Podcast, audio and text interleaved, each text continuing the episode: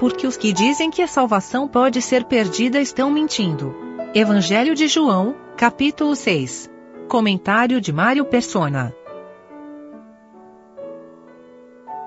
O Senhor faz dois milagres aqui, falando de maneira genérica.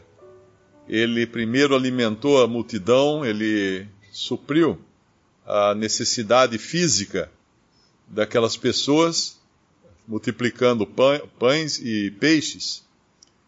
E depois ele, ele acalma o mar, acalma o vento, no versículo 18, e vai ao barco, vai encontrar-se com seus discípulos no barco. Versículo 18 fala: E o mar se levantou porque um grande vento assoprava. E tendo navegado uns 25 ou 30 estádios, viram Jesus andando sobre o mar e aproximando-se do barco e temeram. Porém ele lhes disse: Sou eu, não temais. Então eles de boa mente o receberam no barco e logo o barco chegou à terra para onde iam. O Senhor tinha esse, esse poder, essa característica de não só suprir as necessidades uh, físicas dos seus discípulos, como também as necessidades circunstanciais, aquilo que podia tirar a paz deles ou representar perigos para eles, ele podia suprir das duas maneiras uh, as pessoas, dando um sinal aí, uma figura, um exemplo de como seria o seu reino aqui na terra e como será o seu reino aqui na terra. Mas quando ele, quando ele os homens que foram alimentados, lá no versículo 14, foram alimentados pelo milagre que ele tinha feito, eles diziam: Este é verdadeiramente o profeta que devia vir ao mundo. Sabendo, pois, Jesus que haviam de vir arrebatá-lo para o fazerem rei, tornou a retirar-se ele só para o monte. A ideia que os homens têm de provisão é um rei que os homens decidam quem deve ser, que os homens escolhem quem deve ser. Eles queriam fazê-lo rei. Não era ele vindo e se apresentando como rei, mas eles querendo fazer dele um rei. E é interessante que nós estamos vivendo agora um momento de, de eleições no nosso país, e quando a gente vê uma passagem como essa, uh, ela é o contrário de, de, do que qualquer um poderia esperar. Porque aqui eles tentam fazer uma, tomar uma decisão democrática e eleger a Jesus como rei, como rei deles. Mas ele logo se, se, se afasta. Porque em nenhum momento ele quis assumir um posto de governo aqui nesse mundo.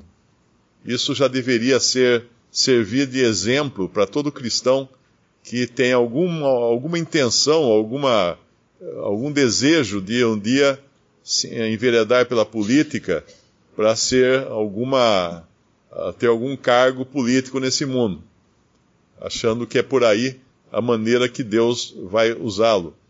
Uh, obviamente Deus pode usar quem Ele quiser, da maneira como Ele quiser, mas nós não vemos o exemplo do Senhor fazendo isso.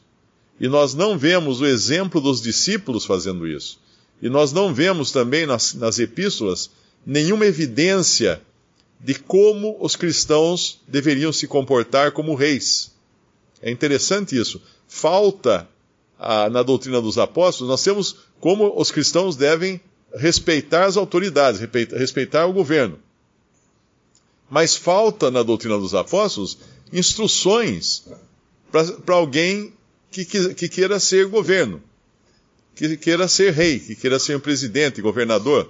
Uh, qualquer, outra, qualquer outra provisão nós temos nas, nas epístolas, do modo como nós devemos andar. Um, um senhor de um, um, senhor de servos, um, um empregador de empregados tem lá como deve fazer essa pessoa, como ela deve se comportar sendo cristã. Mas não tem, não tem nada do tipo, aos reis devem. Isso tem no Antigo Testamento. No Antigo Testamento nós temos instruções para reis para governadores, para aqueles em posição de poder sobre o povo. Mas engraçado, não, não no Novo Testamento. Deus deixa essa lacuna para deixar muito claro que o cristão aqui, ele, ele não pode ser eleito, ele não pode se, uh, se eleger, ele não pode se inscrever como um candidato, porque ele não é daqui, ele é, ele é estrangeiro. Uma das prerrogativas que, que se exige de um candidato à política é que ele seja nacional, ele seja, ou pelo menos naturalizado, ele seja do país. Isso em todo lugar que a gente vê isso. Mas o cristão não é do país. Ele não é do mundo. E aqui então ele foge desse desejo que eles têm de, de o tornarem rei e, e deixa muito claro que ele estava sim aqui para suprir as necessidades dos seus discípulos, tanto as necessidades físicas como as necessidades de, de tranquilidade, de paz, de segurança. Tudo isso ele fez nesse capítulo. Tudo isso ele faz aqui. E quando vem mais adiante, uh, essa palavra que ele fala no versículo 20 é muito, muito boa. Porém, ele lhes disse: Sou eu, não temais. Nele os discípulos iam sempre encontrar consolo, conforto e paz. E aí, quando, quando a multidão vai atrás dele com barcos, pega os barcos e vai, vão, passam para o outro lado, e perguntam a ele, Rabi, quando chegasse aqui no versículo 25, ele não responde quando ele chegou ali. Porque ele percebe logo o que era a intenção deles, qual era a intenção deles, o que se passava no coração daquelas pessoas. Jesus respondeu e disse-lhes: Ah, eu cheguei aqui ontem, ou eu cheguei hoje de manhã. Não. Na verdade, na verdade vos digo que me buscais, não pelos sinais que vistes, mas porque comestes do pão e vos saciastes. Essa era a intenção dele. No capítulo 2 do mesmo evangelho, ele, ele fala que muitos, vendo os milagres, os seguiam mas ele não confiava neles, porque o seguiam por causa dos milagres. Uh, uma vez eu vi uma, uma animação, acho que era um desenho, uma animação de um esquilinho, e esse esquilinho morre e ele vai no céu do esquilinho. E lá tem um avelã gigante. Era, essa era a noção de céu que o esquilinho tinha. Porque aqui na Terra, a avelã é o que ele mais queria. E quando ele chega no céu dos esquilinhos, tem um avelã gigante. E na realidade, isso é uma, uma, um exemplo muito, muito bom de como é, do que o ser humano almeja. Quando nós pegamos, por exemplo, a religião islâmica, muçulmanos, quando nós lemos sobre a descrição de como é o paraíso muçulmano, uh, chega até a corar de vergonha, porque é, na verdade é, um, é uma festa da carne, é um festival de carne. É um lugar onde tem todos os tipos de delícias físicas para o homem se refestelar lá no, no céu, do, no paraíso islâmico. Então, esse é, esse é o desejo do homem natural.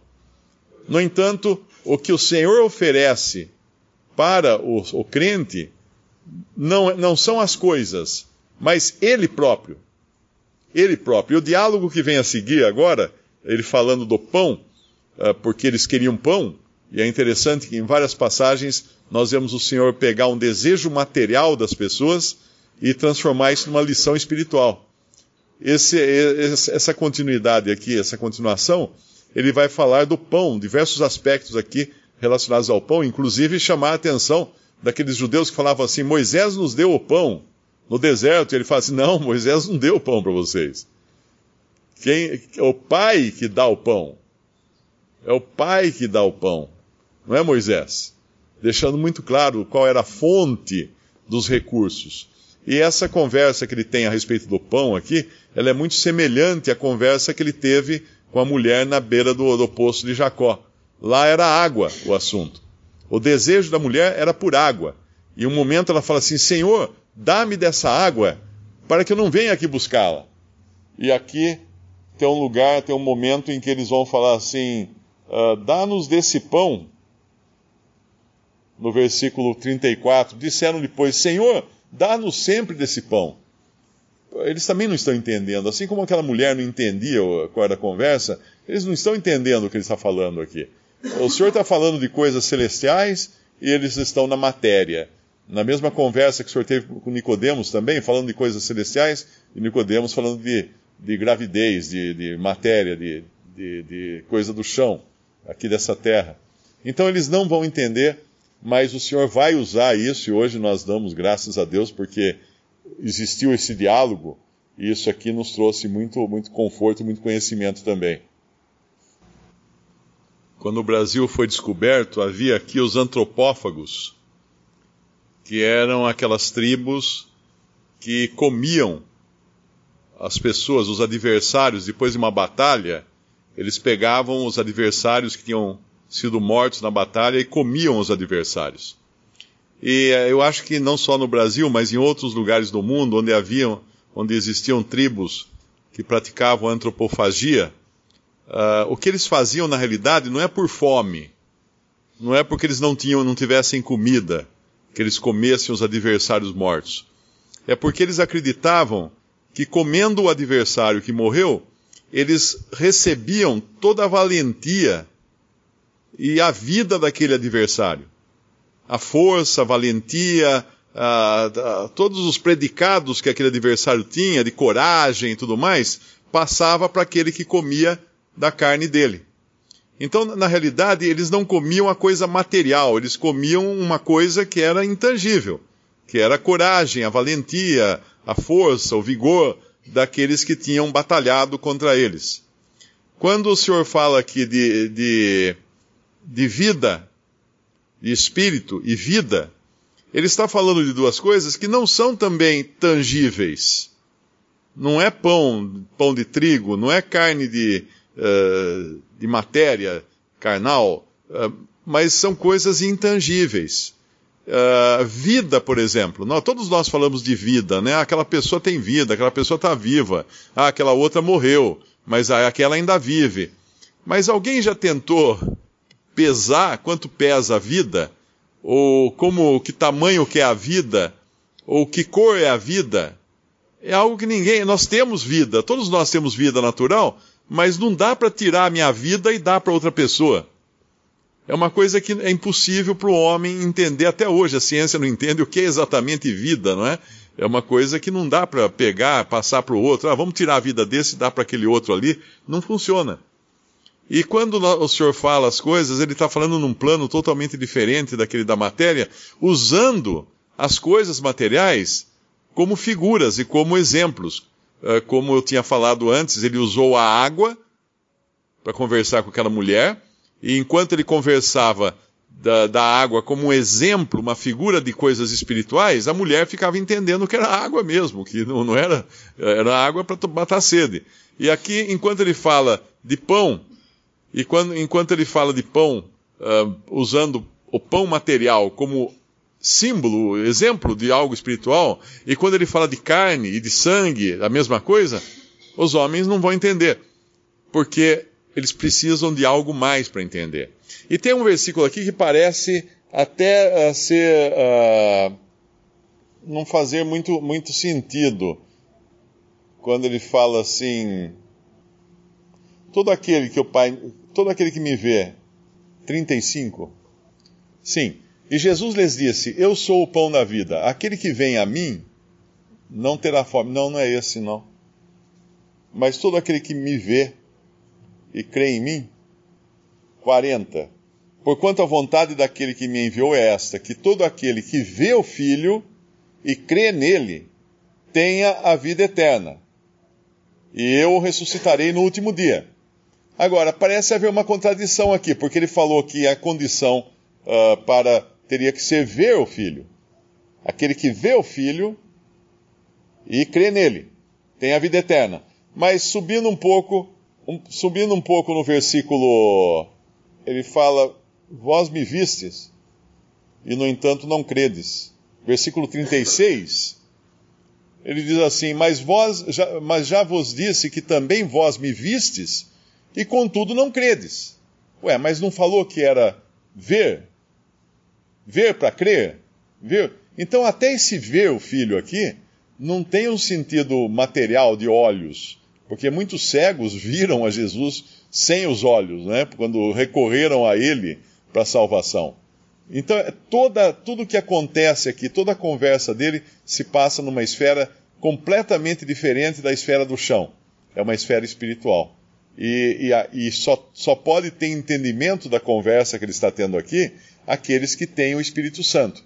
Caso contrário, vão ficar falando de água na terra, de, de pão na terra, de sangue na terra, de carne na terra, e não vão entender o que o Senhor está querendo dizer.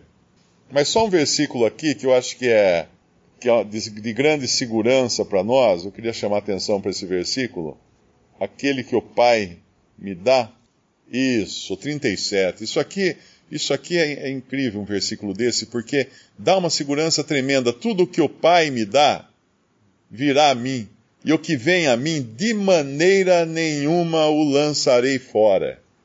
Quando a gente interage com muitos que professam ser cristãos uh, hoje, é, é triste ver quantos acham que estão por um fio e qualquer deslize vão perder a salvação, vão ser lançados fora, vão ser lançados no lago de fogo.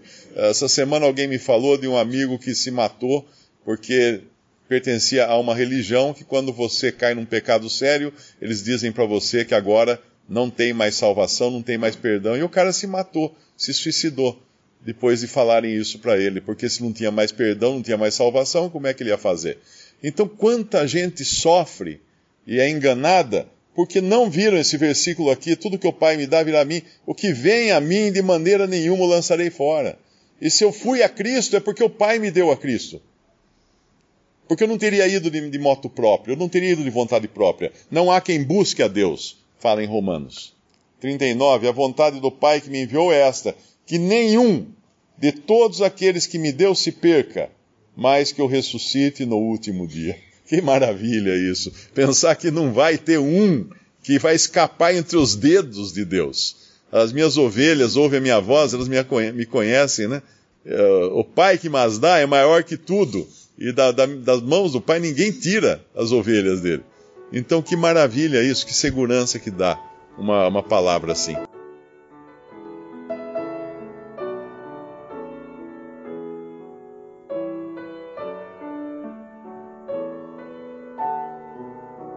Visite respondi.com.br. Visite também 3minutos.net.